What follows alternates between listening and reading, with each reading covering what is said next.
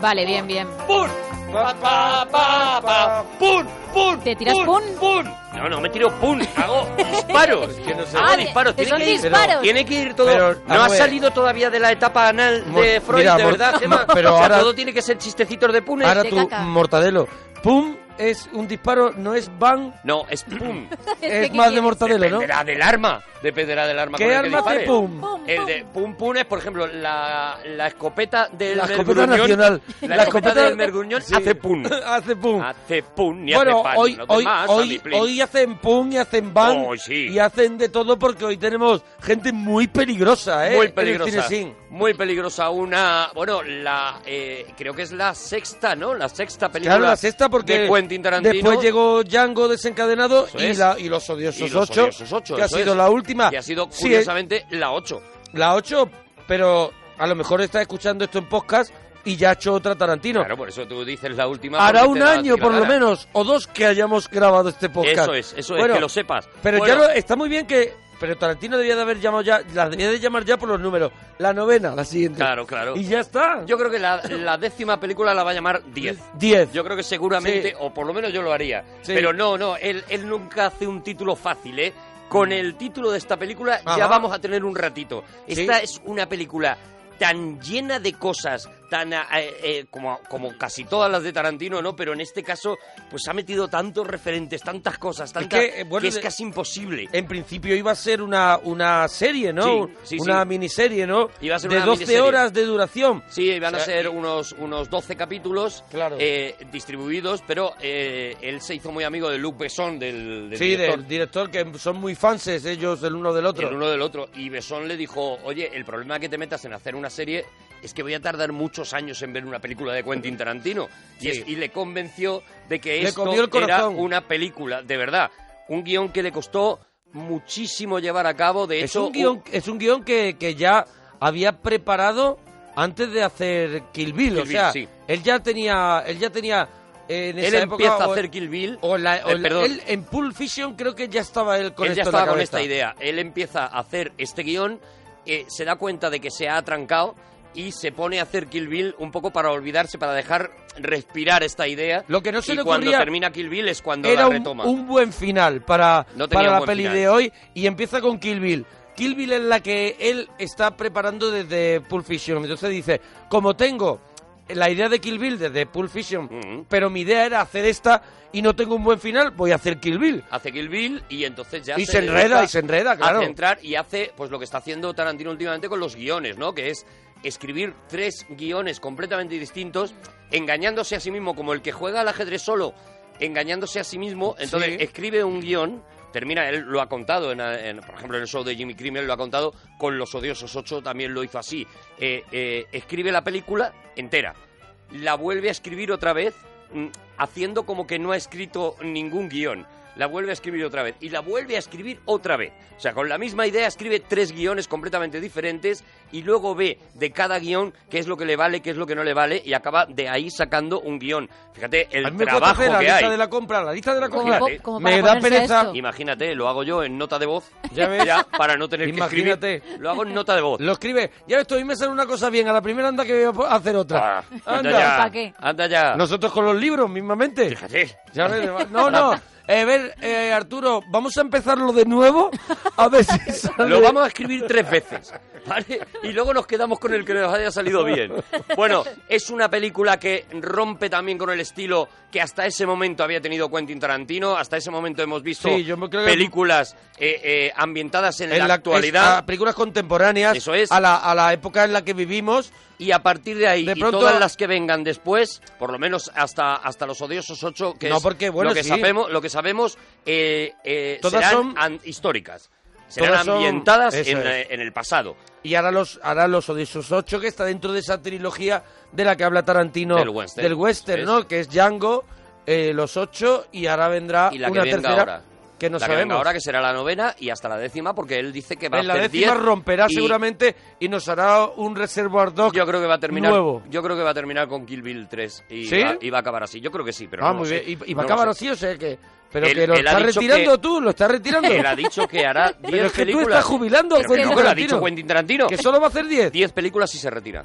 Ostras, bueno. Hombre, claro, Es no, decir, no me estamos- extraña estar agotado Estamos de en el estreno. guiones. Estamos en el estreno de la octava, nos quedan dos películas de Tarantino. años más. Ya está. Dos, dos películas, no sabemos si dos años, porque sabes que entre medias él Sí. ha dirigido Con episodios Robert de Rodríguez. series, ha, ha co- co-dirigido algunas Sí. cosas como Sin City y demás. Ha salido, Pero salido, película sí. firmada por Sí. Quentin Tarantino, como empiezan sus películas, la sexta película de Quentin Tarantino, Sí, hombre, la no, quinta. no ha sido una por año como Woody nos Allen. quedan dos, nada más. Nos sí, quedan que pueden dos nada ser más cuatro años. Poco más. Yo creo que, que poco más.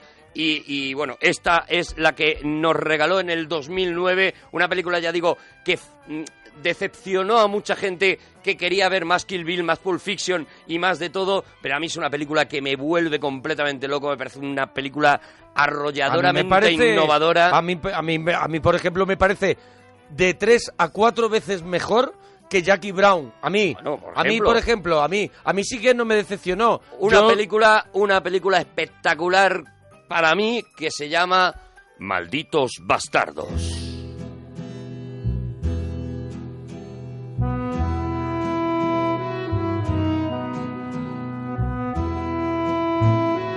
Ya sabéis que estamos en Twitter, arroba Arturo Parroquia, arroba Gemma guion bajo la parroquia y Mona Parroquia para que nos comentes lo que quieras de este maldito bastardos de Quentin Tarantino. de principio con The Green List of Summer en la versión seguramente más de orquesta de ascensor que se puede, que ha podido encontrar porque es como de Paul Moriat de estos discos que tenían nuestros padres y sin embargo cómo consigue meterte ya en un ambiente meterte en este clima no ya desde el principio bueno decíamos que incluso con el título ya había eh, había ¿Qué cierto, tiene el título? Porque el polémica. título es Inglorious Bastard, ¿no? Bueno, no realmente. No realmente, El vale. título es Vaya, In- hombre. Inglorious Bastard, Bastard. acabado en E. Vale, vale. ¿Por qué? Bueno, pues porque él eh, se inspira en un título inglés de una película que eh, aquí en España se llamó Aquel maldito tren blindado, eh, Ah. una, una película italiana eh, que le da un poco el tono de lo que él quiere contar. No, no, no es un remake porque no pasa nada en la otra película, pero sí le da ese estilo de película eh, espagueti de los 70 eh, y el espagueti no solamente fue el western, sino fueron Claro, las películas claro. de guerra Claro, y demás, ¿no? Las de guerra que le llamábamos, es, claro. las de Están guerra. las del oeste pero y que, las de, de guerra. que de repente las hacían los italianos Sí. mucho más baratas, con actores Sí. desconocidos, bueno, igual que el, el Spaghetti Western, ¿no? Entonces, esta película en Estados Unidos, eh, cuando se estrenó, se llamó Inglorious Bastards. Algo así como eh, Malditos Bastardos, Bastardos sin gloria. Bastardos sin Gloria. ¿Qué hace Tarantino? Primero, le cambia Bastard por Bastard, ¿vale? Ajá, La ¿y acaba qué en palabra una E. No existe. No existe, vale, vale. es vale. una palabra que se ha inventado Vale. Quentin Tarantino, pero igual que se inventó Reservoir Dogs, que realmente no tienen una traducción. Claro, Estos que son los perros encerrados o Sí, que... pero realmente, no, es no nada. existe. Realmente no existe y bueno, se le pueden buscar todas las vueltas que tú quieras, Sí. pero no existe, ¿no? Con Buster, eh, eh, probablemente lo que ocurrió fue que eh, Quentin Tarantino sabía lo dura que es en, en Estados Unidos la palabra bastardo. Aquí es una palabra que nos da bastante igual. Mm. eh, sin embargo, en Estados Unidos, mira, en Estados Unidos pasa Es con muy los- ofensiva. Absolutamente. O sea, mira, en Estados Unidos pasa exactamente igual que aquí con los insultos. Hay insultos que tú los puedes utilizar de manera cariñosa Sí. o de manera insul- insultante. sí, sí, sí. Es decir, en motherfucker, que sería algo así parecido a cabrón, pues puede ser un insulto muy terrible o puede ser que cabrón eres. What Claro, a motherfucker. Según el tono con que lo digas, ¿no? Eh, eh, bueno, pues con casi todos los, los eh, Pero hay algunas que... Asshole, por ejemplo, que es agujero del culo, eh, que es que es tonto, ¿no? Eh, Sí. Es imbécil en, eh, en Estados Unidos. Bueno, también ton- tonto del culo. tonto del culo, eso es es, un sería poco, eso, eh, asshole. Eh, eh, también se puede utilizar de la misma manera, anda ya, tonto el culo, tal. Sí. Sin embargo, si alguien te llama bastardo, eh, saca las armas. O sea, eh, bastardo es la palabra seguramente más fuerte que te puede decir una persona y nunca se dice en broma. O sea, cuando alguien te, llama bastardo, nunca es una broma. Es un insulto que no tiene transformación en O sea, que no se insulto puede, no se de puede broma. Eso en no se puede cariñoso. aplicar, no se puede intentar ni meter a lo mejor es. en un cuplé de carnavales. No, no, no, no. No, no, no, Hombre, no, lo puedes meter, pero, al que le. lo Pero está muy metido. Y te puedes meter a ti en la A lo mejor en Conética. Las dos En cosas. Conética, pues sí, en los carnavales de Conética. Por eso él coge primero la, la expresión Buster, Sí. porque le suena todavía más fuerte. Ah, sí, sí. Claro, claro. O sea, el, el poner la E es eh, imitar el acento que va a tener el personaje de Brad Pitt durante toda la película, ese acento de Minnesota cerrado, en el que eh, no dicen prácticamente ni una palabra. O sea, eh, eh, tenemos que tener en cuenta que, fíjate, imagínate si aquí en España de una del norte al sur, imagínate cómo cambian los acentos, ¿no? Sí. Y nos da para hacer películas como H apellidos vascos, basado precisamente en la gracia de un acento y de otro y la diferencia. En Estados Unidos es todavía más A abismal. diferencia de acentos de culturas. Claro, y de culturas, pero en este caso estamos hablando de los acentos. En Estados Unidos la manera de pronunciar una misma palabra es eh, cambia completamente de un lado a otro y alguien del norte puede no entender, y hemos visto algunas películas con ese tema, pueden entender nada de lo que está diciéndole a alguien del sur, ¿no? La manera de hablar es completamente diferente, ¿no? Entonces, Buster es eh, la manera de hablar, digamos, paleta, Sí, porque ¿vale? Brad Pitt la más cerrada. Brad, Brad Pitt se preparó mucho el personaje con ese... Es un tío de Minnesota.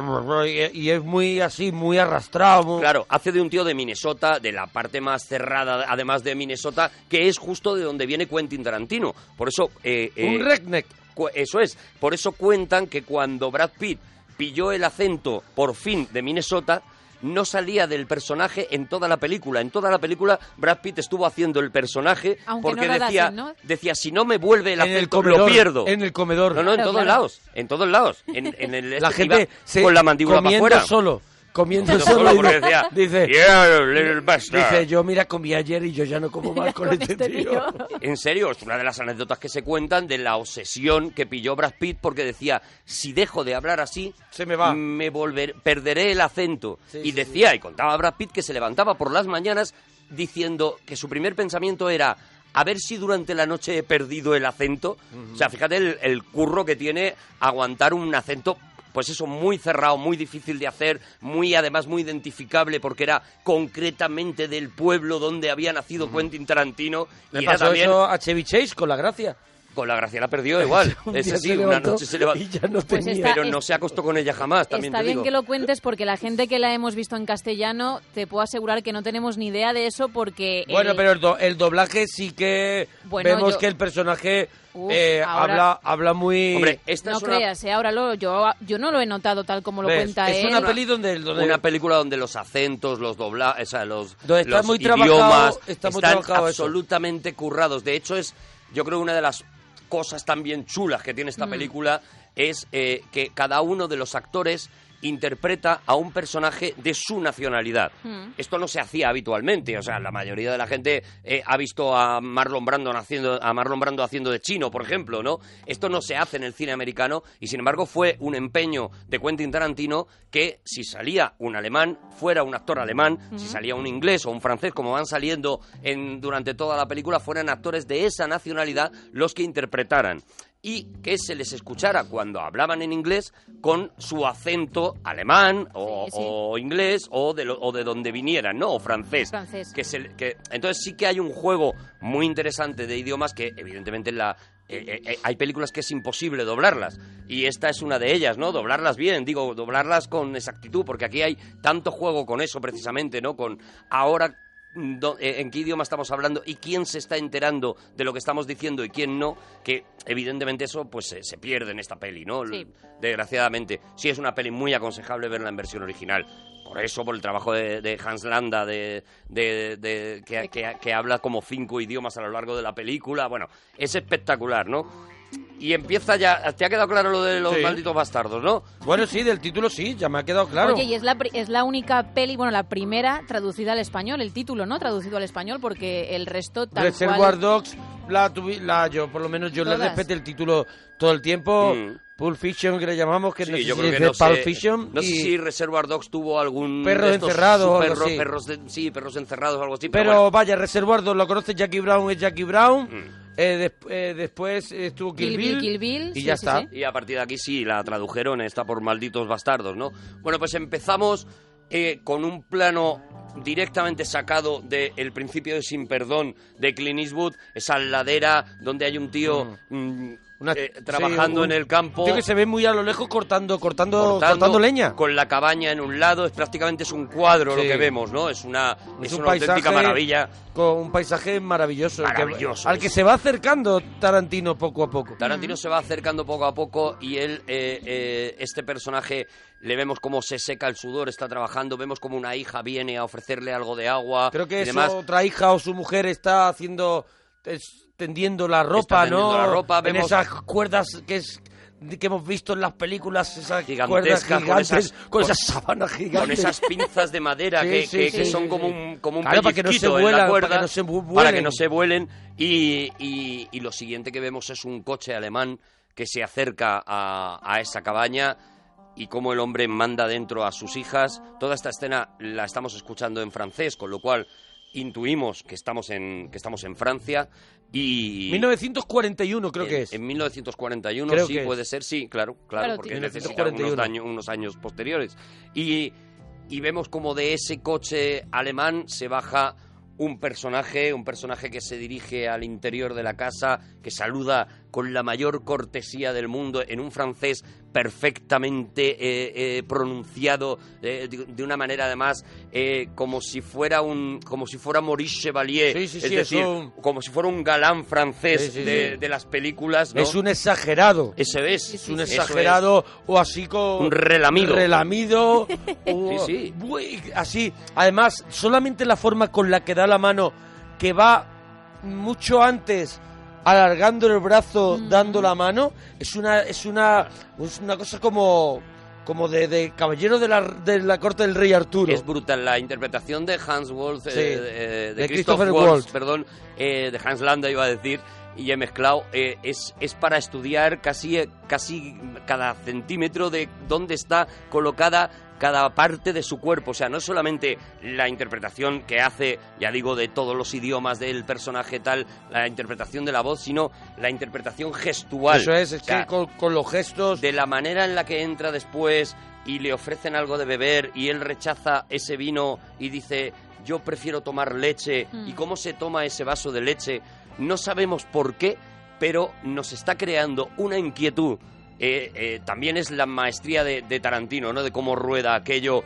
dejando unos silencios en lugares donde no hay, ¿no? En estas escenas, eh, Hans Landa hace una pregunta y el otro tarda mucho en responderla. Y Hans Landa en otras ocasiones es el que tarda mucho en hacer la pregunta y de alguna manera va a contratiempo con las voces, de manera que te va generando una tensión de decir, este no es el ritmo habitual al que yo estoy acostumbrado a escuchar las conversaciones en el cine y esto hace que me ponga nervioso. No sabemos qué ocurre, pero sabemos que algo está pasando muy raro, ¿no? Claro, tanta, tanta amabilidad es... es eh, Y es un nazi, a ver, Claro, es un nazi. Es un nazi, pero tanta amabilidad es eh, trae trae algo, trae un regalo, un regalo envenenado y lo traía, claro. Claro. Él, él pide a, a este campesino que si puede eh, sacar a las hijas de una manera también hiperamable. Hiperamable. eh, podríamos, sería mucha molestia si Que tus hijas salieran de las la casa. señoritas pudieran salir fuera. Claro, Sí. y tal, y, no- y el otro, pues sí, sí, por supuesto, tal, no sé. El y ya, otro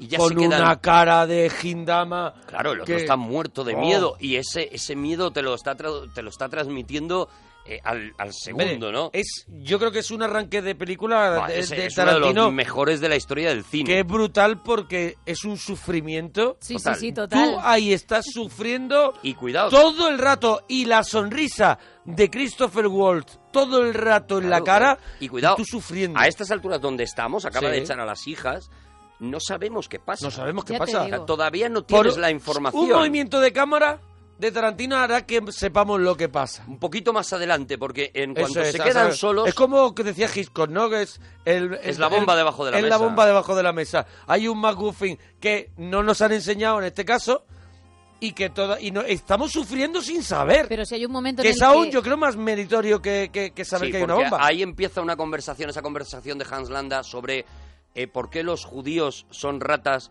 y, las, eh, y los alemanes son halcones, ¿no? Y él hace un prodigio de escritura en este diálogo porque te está contando en ese diálogo, sin necesidad de enseñarte a los tíos que están debajo del suelo, te está contando que sabe dónde están. Porque le dice, Él, él hace, él le hace, dice, los judíos son ratas. ¿Y usted Sí. sabe por qué yo soy un buen matajudíos? él, él le llaman el, el- le llaman el cazajudíos y él, Matajudíos, sí. el matajudío cazajudíos, no, no recuerdo, y se van a gloria de ellos. Ujú. Él no lo ve como un insulto, no lo ve como, como un mote, sino que me parece el la mejor apodo que puedo tener. Eso es, él dice que es un mérito por eso precisamente, porque él ha aprendido a pensar, Como según los- él, como, una rata. Como una rata. como una rata. Y entonces él le dice una cosa, le dice, si ahora por aquí entrara un halcón, eh, todos sabríamos que se escondería en el tejado, que se escondería en... el- Pero si entrara una rata, todos sabemos dónde se escondería. Y ahí te está diciendo, sé ¿Dónde- perfectamente ¿dónde está que están pescado? en el ¿Dónde sótano. está el pescado? En esa frase te ha dicho, sé perfectamente que están Bueno, en el sótano. no es el sótano, no, es, es un, Pues es un, subsuelo no sé si- creado, no se llega a ver si hay una trampilla, con lo cual es a lo un mejor subsuelo es donde están todos tirados, acostados y tienen una distancia, la distancia más o menos de, que quepa un cuerpo. un- hay una especie de gatera o Que de, por la o que de sale por el- ratonera por el que sale al la que- granero. la por la que se escapa. Al Además, luego se escapará Susana, ¿no? Pero bueno, vivimos. Chochana le llama todo. Susana se llama. Susana, es que él no le ha puesto el nombre, claro. se ¿qué llama le va a ¿no? eh, Pero que ha dicho Susana. Es que se llama. Vale, es- Sí, vale, se ha metido vale. mucho en el papel de que Susana- Es que te has venido muy arriba con los acentos. tú.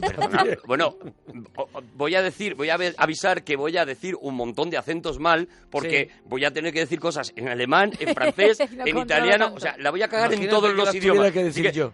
pido perdón desde ya, ¿vale? Eh, eh, eso, vemos cómo debajo del suelo efectivamente Hay gente muerta de miedo. hay una gente muerta de miedo. A ti ya la historia de Hans Landa ya te, la- ya te ha contado Aparte, cuál es la situación. La- lo primero que vemos de esas personas es vemos cuerpos sapidados con la boca tapada, Mm. muertos de miedo, y después hay una escena y después sube la cámara y vemos que hay un poquito de una rejita Mm. entre entre entre entre madera y madera del Sí, suelo que se puede donde ver si se te- ven los ojos Claro. de esas personas muertas de miedo. Esa imagen es brutal. Esa imagen es, es brutal. Y ya te digo, Irlanda, eh, como ya no necesita contarle a este campesino, lo sé, porque solamente con la historia de las ratas ya queda claro que lo sabe. Ahora le ahora- Lo único que le dice es, vamos a llevarnos bien. eso es. Además, hay un momento eh, brutal que, que no hemos comentado antes, que es cuando él pide eh, pasar del el francés que estaban hablando al inglés, Mm. ¿vale? Y hay un momento que le dice, ¿a usted le importa si hablamos en inglés? Que yo mi francés lo tengo muy oxidado y demás y tal. Bueno, esto en un principio te parece el viejo truco de la película, de cualquier película, de decir, claro, vas a hablar en inglés porque para el público americano te interesa que hablen en inglés. Pero no. No, Luego no, te das claro. cuenta de que es la manera que tiene Hans Landa de que los de abajo, que no saben inglés, no se entere de, lo, de la historia Claro, que está contando. Él le dice, bueno, pues hasta aquí mi charla en francés porque no sabría... Ah, bueno, ¿lo podemos escuchar? Tenemos ese momento hasta que se escapa la chica. Tenemos todo ese trocito. Como no he oído ningún ruido, supongo que no entienden lo que decimos, ¿cierto? Sí. Pues volveremos al francés si quiero que siga mi farsa. Ahora ¿Queda vuelve claro? al francés. Ahora vuelve a francés, sí. Sí. Monsieur Lapadite, je vous remercie pour le lait et pour votre hospitalité. Il me semble que nous en avons terminé. Je prends congé de vous et je vous dis adieu. Bueno, vamos a contar lo que ha pasado aquí porque, Sí, claro, si sí, la, gente que, lo ha- que la vio doblada, pues ve que pasa el francés, pero tiene subtítulos. Ujú. Entonces, aquí vuelve al francés la parte en inglés o en castellano, que si la hemos visto doblada o la hemos visto subtitulada, castellano, sí. él vuelve al castellano o vuelve al inglés. Entonces, los señores de abajo no entienden nada. Pero cuando dice volvemos al francés, ya le ha confesado que están abajo y él lo que hace es despedirse como un caballero como llegó. Sí, señor, gracias bueno, por su pues hospitalidad. gracias por su hospitalidad. Bueno, a ver, él primero ha conseguido que este hombre, Hombre, declare. destrozado, declare, confiese, porque lo que le viene a decir es si no confiesas, Claro. vamos a matar a tu familia. Claro. Si confiesas, no te vamos a volver a molestar en todo el tiempo que dure la ocupación Sí. alemana en, En Francia. Francia. Entonces, este hombre hundido, Hundido, destrozado, eh, además en el rostro se Sabe ve que debajo tiene una familia entera. Confiesa, le, pide, señáleme por qué zona están, es decir, Sí. sabe perfectamente ese hombre que los está condenando a la muerte.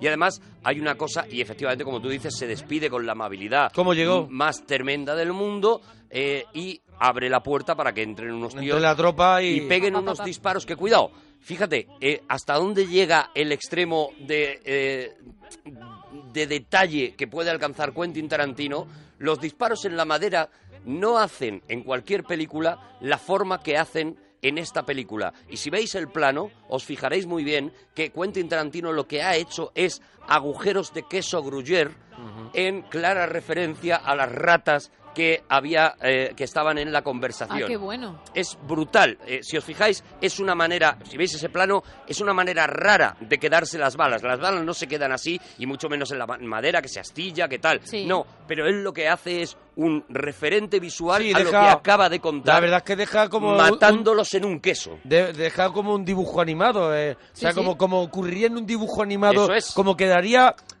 Una forma una falsa, falsa de, de, de disparar, hacerlo, ¿no? pero que a él le viene muy bien con precisamente la historia que ha contado, ¿no? Lo que sí vemos es que eh, una niña, la niña más pequeña, esta Shoshana, sale de eh, esa gatera o esa ratonera y sale corriendo y Hans Landa la ve y ve cómo y la grita y la llama y, Y, y casi está a punto de disparar a Chochana. y sin embargo dice ¿qué más da?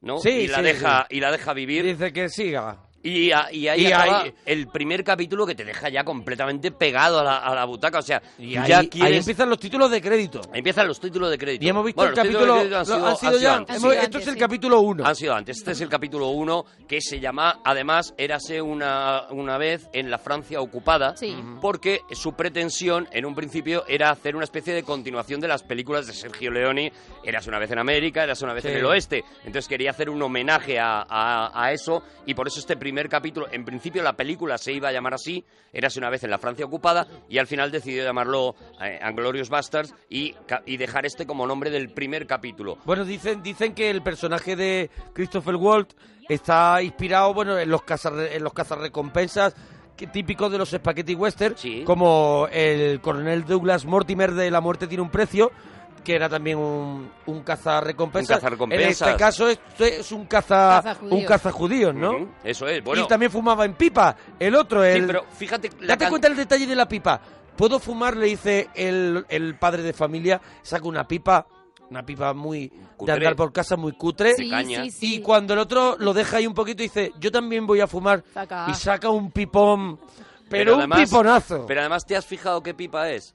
Es el modelo de pipa que usaba Sherlock Holmes. sí, es una especie Ese- esa pipa de bombín al con, revés. una- con un bombín al revés Sí. y con un eh, fiel, un- con Sí, un sí, cerco blanco alrededor de donde se pone el tabaco. Es exactamente la pipa, el modelo de pipa que, que se vende en... en- De detective no sé, privado. No sé cuál es el nombre, pero Que nos lo digan en se llama de una manera. En eso Twitter es, que nos lo digan, por favor, ¿Cómo en se llama esa pipa? ¿Cómo ¿Vosotros se llama el modelo de pipa? muchas pipas. Porque tú, si quieres Yo comprarte esa pipa, vas a una pipería, una tienda de pipas. ¿Dónde se compra la pipa? ¿En ¿Los En, estancos? en los estancos, sí. Es Bueno, donde hay, hay y hay tiendas así. hay tiendas especializadas y hay en tiendas pipas, que venden así estas- cosas así. Claro, estas ahora ya solo las puedes comprar por internet, pero si quieres, por ejemplo, la, la gente que ha visto la, la serie Sherlock, Sí, la, quiere una pipa. La manera en la que aparece esa pipa es porque Sí. el tío la busca porque es un modelo muy determinado, tal, no sé qué, y, y, claro, es una pipa que ahora tienes que pedirla modelo como se llame. Bueno, pues esa es la pipa que saca Hans Landa en otro referente más que nos ha metido en esa escenita nada más, Sí. que es este tío es un Sherlock Holmes del mal. Pero es un Sherlock Holmes. Luego le veremos eh, analizando la escena del crimen, por ejemplo, en la escena de la taberna. Le veremos eh, descubrir un, una- un crimen también con un zapato. Es decir, le veremos ejerciendo de Sherlock Holmes también, ¿no? Y otro detalle más para que mucha gente dice, esta primera escena es un homenaje al Spaghetti Western. Sí, pero también es un homenaje a, eh, a John Ford, y esto queda muy claro cuando eh, Shoshana está corriendo hacia el fondo, se está perdiendo, y Hans Landa se pone en la puerta. Esa es la mítica escena de la puerta de Centauros del Desierto, rodada exactamente tal cual.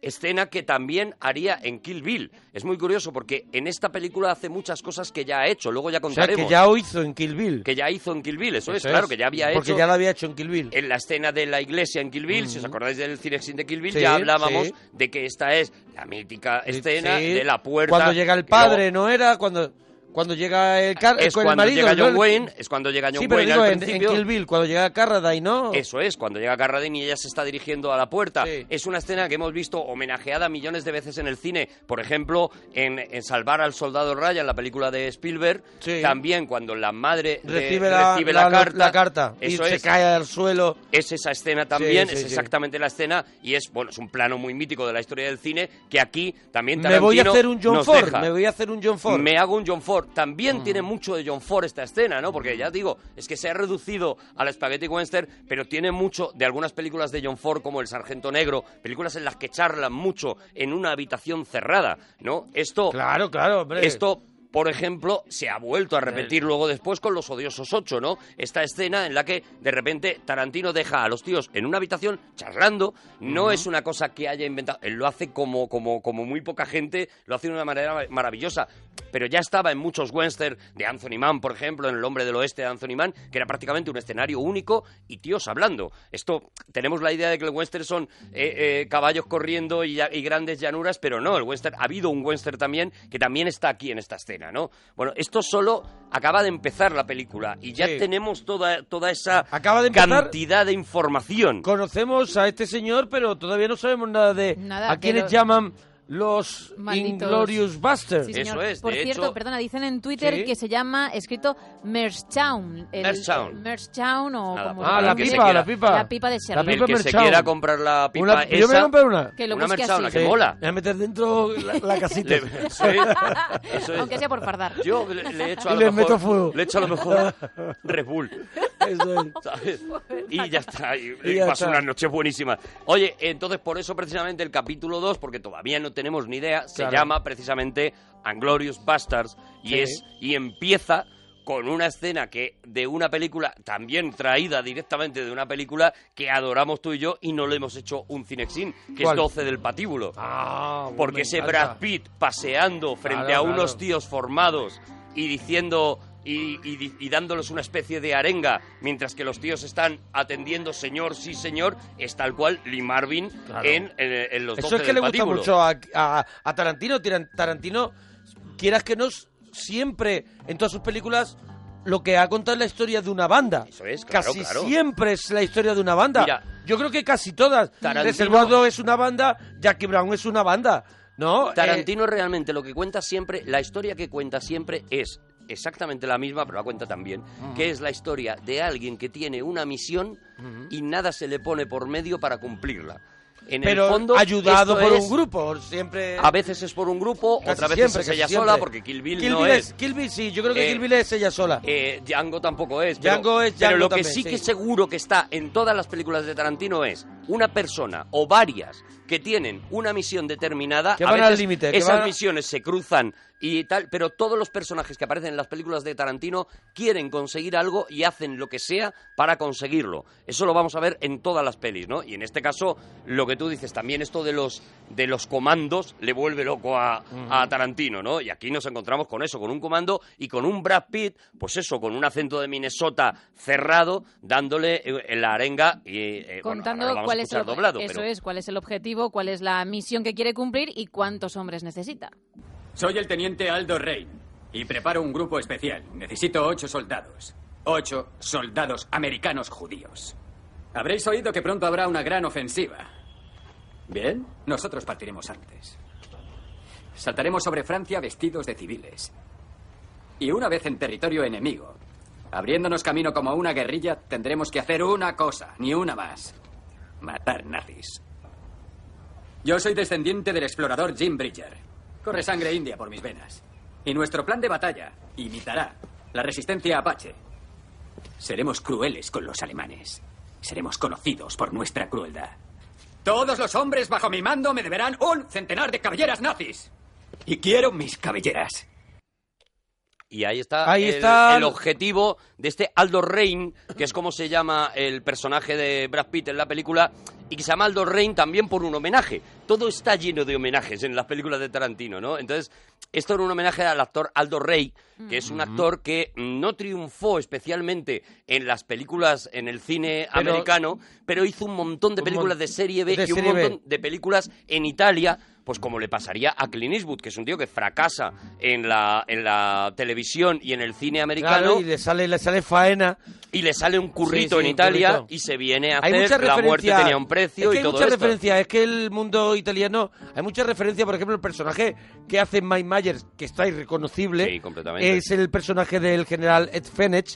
Su nombre es, es por la actriz de cine pseudoerótico de los 70 en Italia, Edwin Fenech. Bueno, que la podéis buscar en internet, que era una y será era una mujer mm, bellísima y salía muchas películas con Álvaro Vitali, por- con Jaimito. Veremos un poco más adelante que hay un personaje que se llama Emmanuel.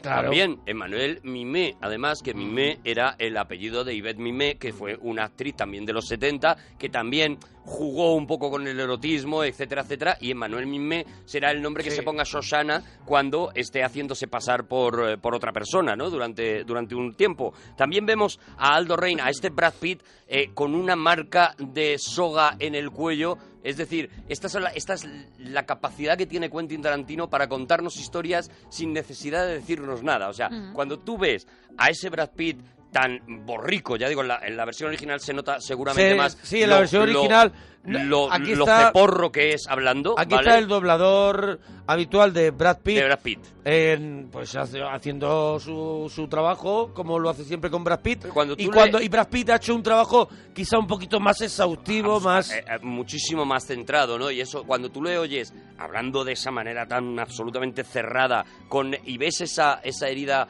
eh, en la horca, y ves el odio que tiene para los nazis, y que ha decidido crear un, un grupo un equipo de A, un equipo, un equipo A, no, bueno, un equipo Una- dices, es que estoy viendo la vida de este un tío antes de la película. O sea, estoy viendo ya. Me gustaría ver una peli Claro, en la que me de la vida de- de Aldo Rey. Mm. cómo llega Aldo Rey a ese punto. Eso pasa continuamente con las películas de Tarantino, ¿no? Tú eh, que te gustaría saber que tuvieran eh, spin-off muchos de los personajes Casi de películas de salen, Tarantino. casi sí, sí. todos los que salen, ¿no? Porque casi todo lo que casi es que Tarantino es un gran creador de personajes Claro. y entonces él en- dentro de su creación él eh, los personajes son muy atractivos y él si desarrollara cada personaje tendríamos una película de cada Claro, personaje. y sobre todo, claro, es un gran escritor. el oso judío, Claro. el personaje que hace Eli Roth. Casi todos los, Casi per- todos los- personajes te apetece verlos. Esto Claro. es muy complicado porque, ya te digo, es porque él eh, escribe tanto esos tres versiones Mm. de guion porque eh, quiere coger a los personajes eh, con una historia ya vivida. Entonces, cuando tú conoces al personaje, él, eh, Tarantino ya sabe lo que le ha pasado. Sí. E incluso sabe lo que le va a pasar. Y eso lo hemos podido ver en muchas películas en las que ha retomado, por ejemplo, Claro. a los hermanos Vega, los, sacó, los cogió de Pulp Fiction, los sacó hacia otro lado, como eh, la taxista de Pulp Fiction luego hizo Tu asesina, que nosotros eh, limpiamos la sangre, porque tenía una historia que contar de ahí, ¿no? Bueno, pues esto es algo parecido a lo que te pasa con este Aldo Rain, que es eh, un personaje que dices, jo, me encanta, qué película de guerra tiene que haber, qué película tipo los cómics de Sargento Furia tiene que haber en esta vida de Aldo Rain, ¿no? De Aldo Rain. Y otra cosa curiosa en este discurso, cosa curiosa que no hemos sabido hasta unos años después. Él cuando pide, cuando describe eh, a los malditos bastardos que quiere eh, juntar, da un número. Y el número que da para que esos malditos bastardos se junten es el número 8. Ocho. ¿eh? Es algo que con el tiempo sabremos que es un número que él tiene en la cabeza como el número ideal para una panda, Sí. digamos. Y ahora lo, lo ha utilizado en esta última Claro. de cómo es The, Hatif- The Hateful The Hateful Eight. The Hateful Eight. Sí, es- Los odiosos ocho. Los odiosos 8. Sí, Mm. bueno, eh, ahí juega también con que Eightful eh, suena también a 8. Eight, Claro, Eightful Eight. eight, Eightful Eight. Entonces, según lo pronuncies, si pronuncias. Eightful Eight. Si eres de una zona o de otra, volvemos a lo mismo. Si eres Sí. de una zona o de otra, pronuncias la H o no la pronuncias. Con lo cual, en algunos lugares suena como los, eh, los ochos llenos de ochos. Sí. ¿Vale? Se- sería la traducción. Bueno, vemos Bueno, a. no, no hemos dicho que toda la película, toda la película, si la ves en versión ori- original, Mm. el narrador, mm, como no podía Ah, ser bueno, de otra claro, manera, claro. no puede faltar en las pelis de, de Quentin Tarantino nosotros que Samuel. Jackson, Samuel L. L. Jackson. Sí, señor, sí, señor. Que es el, el personaje que va narrando algunos de los... Eso, algunos de los momentos o de los periodos Y de la con- película. Y ya contaremos que hay otra voz sorpresa más de otro habitual de, de Tarantino que aparece a lo largo de la película. En un momento, además, muy importante de la película, aparecerá también Harvey Keitel. Ya contaremos en qué momento, ¿no?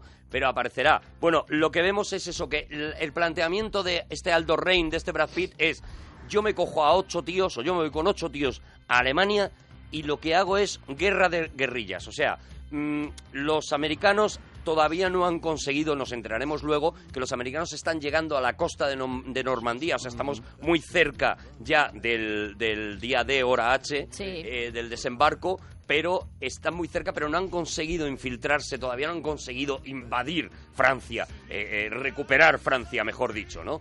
Y él lo que propone es, no, no, nosotros nos metemos en Francia y nos ponemos a cargarnos alemanes. Y luego nos vamos a Alemania y nos ponemos a cargarnos alemanes. Y, y lo que vamos a hacer es generarles un miedo y, y- de alguna manera debilitar esta imagen de que los nazis son intocables y de que a los nazis no tal. No, vamos a ser cuatro matados, ocho en este caso, ocho matados con un cuchillo y nos vamos a y ir vamos cargando a, a, todos a los demostrarle además que, que vamos que, que él en este caso quiere las cabelleras de todo porque él viene de, de, de sangre india le llaman el Apache. el apache y entonces quiere con eso demostrar dice no solamente te mato de diferentes formas sino que además me quedo como en tu cabellera como señal de triunfo no Eso es, y que, y que quede claro que, de alguna manera, que quede claro que soy americano. Eso. ¿Vale? Porque también es un, es un poco esa historia, ¿no? Eh, eh, y lo siguiente que vemos, además, es que el plan ha funcionado. Fíjate que no vemos el plan. O sea, todavía no vamos a ver a los, eh, a los eh, malditos bastardos eh, eh, haciendo su tarea, pero nos vamos a ir a ver a Hitler. Y nos vamos a encontrar con Muy un enfadado, Hitler muy enfadado. muy enfadado muy enfadado muy enfadado diciendo qué es esto de que golpean con un bate a un tío que se llama el oso judío, además, que, es esto del oso judío, que además lo está llamando todo el mundo el oso judío, hay que dejar de llamarlo así, que dicen que es como un golem, golem es como una especie Mm. de dios mítico de la literatura germana, ¿no? Y, y- y- y es como un ser todopoderoso, de hecho es una especie de de precursor de lo que eh, luego después sería Superman, ¿no? El golem es algo parecido, ¿no? y aquí está aquí estamos viendo a Hitler enfadado por por un por una cosa que veremos un poquito más adelante no por, es. por toda o sea no hemos visto la lo- la primera actuación de, de los malditos De los bastardos malditos bastardos. y Hitler estamos viendo ya el desencadenante no Hitler le vemos además en una habitación en la que le están pintando un cuadro gigantesco. Eso es buenísimo. Eso es magnífico. Él está con una capa del Reich y tal. Y sin embargo, es un tío vulgar, diciendo, hablando Mm. de manera vulgar y, y hablando en un, en un alemán. Yo no entiendo alemán, pero tú sí que entiendes que, que las palabras no están bien dichas, Mm. que no están bien pronunciadas, sobre todo porque tiene al lado a un asistente que habla un alemán mucho más elegante. Ya digo, sin entender nada, pero notas la manera de, de hablar, ¿no? O sea, tú sabes si un tío está gritando o un tío está hablando de manera educada, aunque no estés entendiendo el idioma, ¿no? Bueno, pues eso no- notas que es notas que es, un- que es un garrulo y que es una caricatura lo que ha querido reflejar Tarantino de este Hitler bobalicón, casi más parecido al Hitler de Chaplin que, que a los otros Hitlers más terribles que hemos visto en, en algún momento, ¿no? Más parecido al del, al del gran dictador. no mira yo es que estaba Ah, escuchando no. esto Vale, vale. Mira. Perdón. Y es que no hemos dicho la banda sonora que tiene esta película, que Ennio Morricone iba a hacer la banda sonora y a última hora no pudo hacerlo y lo que hizo Tarantino fue pues rescatar piezas de, de Spaghetti Western de los es. 60, de los 70, de películas de guerra de las que hemos hablado antes. Yo creo que lo que hizo es decir, todos estos homenajes que yo hago y todos estos escenarios que yo planteo, ¿qué música ten- tienen en mi cabeza, en mis recuerdos, cuando yo, amante de esas películas, las veía? ¿Qué, qué, qué, qué música tenían? Y con la, buscarlas. con la libertad con la que hace además la banda sonora Tarantino y sobre todo ahora que ha empezado a hacer estas películas históricas en las que de repente, como pasa en esta película, suena un tema de Bowie en un Claro, momento claro, claro. determinado. Hombre, pero es verdad aquí, que... aquí entre los temas hay de Ennio Morricone, pero Ennio Morricone es que ya han puesto en Twitter, Ennio Morricone sí suena, claro, pero no compone, No compone. una banda sonora a, a- para, la historia, para- la, para historia además empieza a complicarse precisamente ya en esta película porque ya en Kill Bill, por ejemplo, ya eh, eh, Tarantino ha utilizado muchos temas de Morricone eh, y ya eh, Morricone le ha dado el primer toque de, oye, son mis, mis temas, los compuse yo para otras películas, Mm. no los uses tú. eh, vuelve a repetirse con Malditos Bastardos. El cabreo gordo de verdad de Ennio Morricone llega con Django, con, eh, con Django porque es el momento en el que ya prácticamente Ennio le dice te voy a denunciar, o sea, no te dejo volver a utilizar. Pero en Malditos Bastardos sí que hubo la posibilidad de que Ennio Morricone compusiera... Pero él no podía y No entonces podía. este cogió sus temas y los utilizó. Y al no poder, Y esto cabreó, a, cabreó Morricone. a Morricone porque él Volvió dice, a tú no puedes, cabrearse. pero yo te utilizo. Volvió a cabrearse con Django, ¿vale? Y eh, eh, para los eh, para los odiosos ocho, lo que tuvo que hacer Tarantino es volar a Italia y rogarle por favor que le compusiera la banda sonora de una película que ahora mismo eh, eh, Está no- está es nominada, ¿no? pedazo de banda sonora Morricone está nominado a nominado los y a lo Oscar. mejor cuando esté escuchando esto se ha llevado el Oscar y se lo habrá llevado con muchísimo con Bueno, muchísima razón ojalá, ojalá se lo lleve. porque es una es una Yo preciosidad no lo he escuchado, no lo he escuchado, Pues pero es tiene que una ser... cosa impresionante, una cosa maravillosa y sin embargo nada nada estruendosa, o sea, es una banda sonora que no es tan llamativa Que como deja las ver, que tenemos, que sino deja- que es una que acompaña a la película que también la película de los odiosos ocho es una película que va entrando muy poco a poco, pues Mm. la música igual, ¿no? Está ahí, está ahí, tú vas notando que está y es una preciosidad y al final, pues ya digo, se está llevando un montón de premios absolutamente merecidos, ¿no? Porque es una, es una gloria. Y efectivamente, o sea, la banda sonora aquí tiene casi todo temas de, de Tarantino, de Tarantino, de Morricone, pero también tiene un montón de temas de, de Hombre, de los de años gente 70. como Giano Ferrio, Eso es. Dimitri Tionchi, Riz Ortolani, Charles Bernstein. Bueno, y este y, y lo como, como decíamos, ¿no? Estos temas clásicos como este Green List of Summer, que es un tema Y Bowie eh, como mítico o como Bowie de repente, eso es. El tema de Bowie lo tenemos, Monforte. Así podemos soltar el tema de Bowie. El tema de Bowie, Ahí mira, está. lo soltamos. No es el momento No es el todavía, no, momento hemos todavía, llegado al momento pero ya de que la lo hemos mencionado pero venga, vamos y a estamos este Cat People. Vamos. Putting out the fire. banda sonora también de la película Cat People. Y que 83. eso es que él coge y dice, a mí me viene bien sacarla en esta peli y la saca. ¿Sabes que está está escrita por Bowie y Georgie Moroder? Ah, mira, Giorgio Moroder. Giorgio Moroder. I can stare for a thousand years, colder than the moon. It's been so long, and I've been putting out fire. Está Bowie con el Cat People, mira. Yo creo que tendré... Y esta es la libertad de Tarantino, de coger de repente esta, esta música y meterla Pero en viene mitad... en un momento brutal que creo que tendremos que contar la Hombre, semana yo- que viene. Yo creo que a la altura de la película que estamos, Porque que acabamos queda- prácticamente mira, de nos empezar, quedan unos minutos. pues tendremos que hacer una segunda parte seguro, porque quedan un montón de cosas que contar. Es que, Pero contaremos dónde, dónde va este momento. Fíjate todo lo que hemos contado, ¿eh? Ya, pero es que queda, Queda mucho, mucho, ¿no? queda mucho. Tenemos a Hitler enfadado, ¿Enfadado por qué? ¿Por qué está enfadado? Y él hace que está enfadado porque, Porque hay unos mal- hay unos malditos tíos que lo están destrozando y tal. Y él, al, al final de esta charla, le dicen, eh, quería usted ver a un tío que había sido atacado por estos malditos bastardos y este... el único superviviente, el único superviviente de un ataque. Y este superviviente se sienta y le cuenta a Hitler y vemos un flashback, de una de las acciones de los malditos Es bastardos. una emboscada, una emboscada Tienen a a, un unos grupo. cuantos, eso es, tienen unos cuantos nazis allí En rodeados. sí.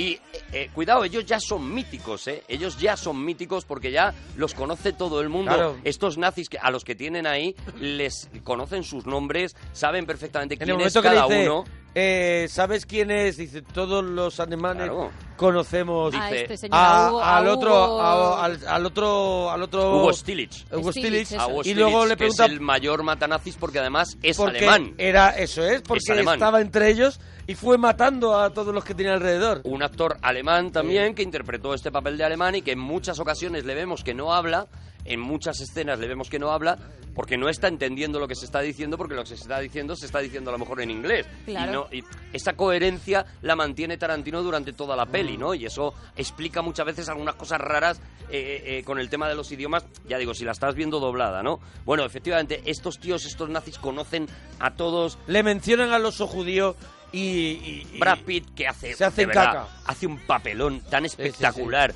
Brad Pitt coge a uno de estos nazis y le dice, mira, te voy a enseñar un mapa me vas a decir dónde están los Lo tus siguiente, amiguitos. la siguiente, Eso es. como aquí no me sale aquí un poco más adelante dice, le dice, aquí un poco más adelante hay un descampado Sí. que hay unos nazis con unas ametralladoras.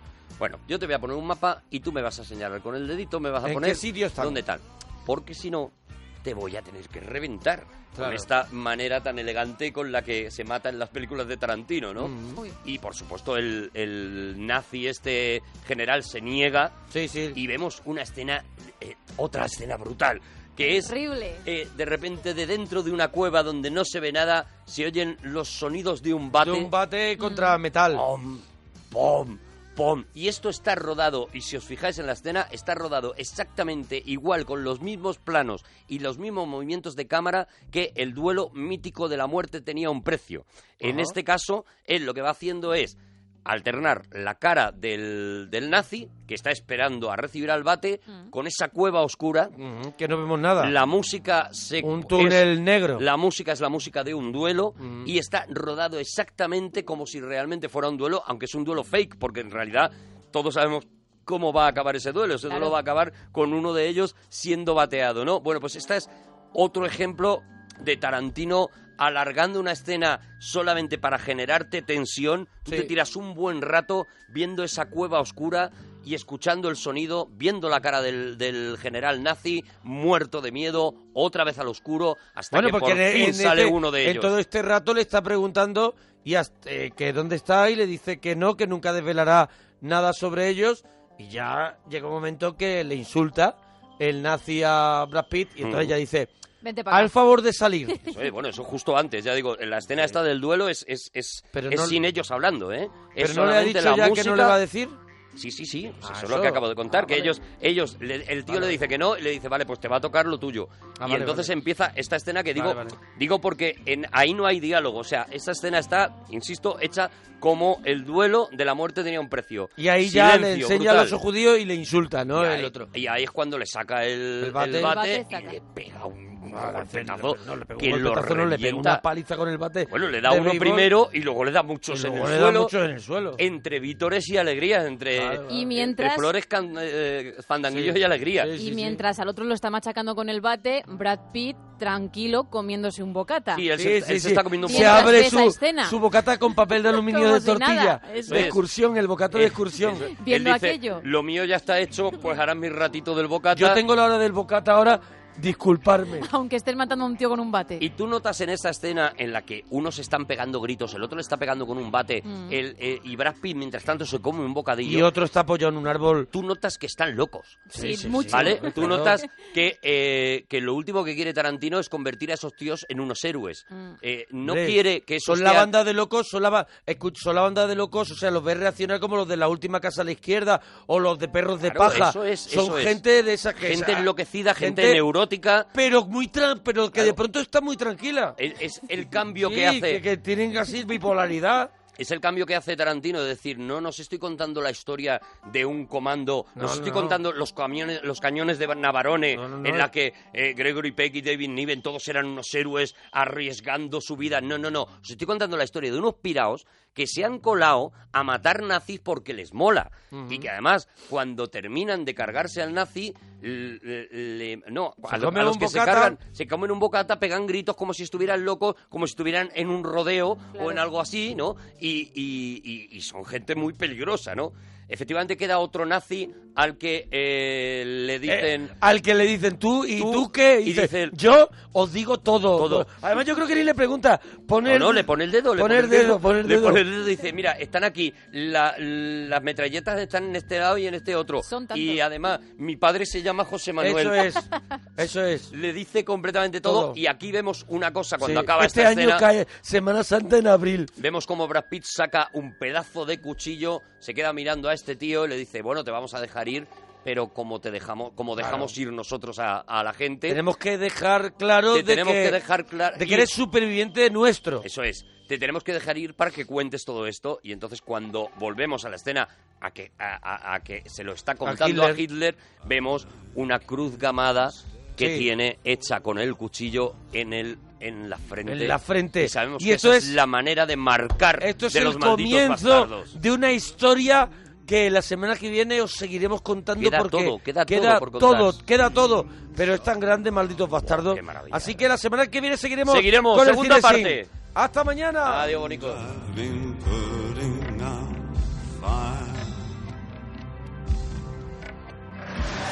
with gasoline.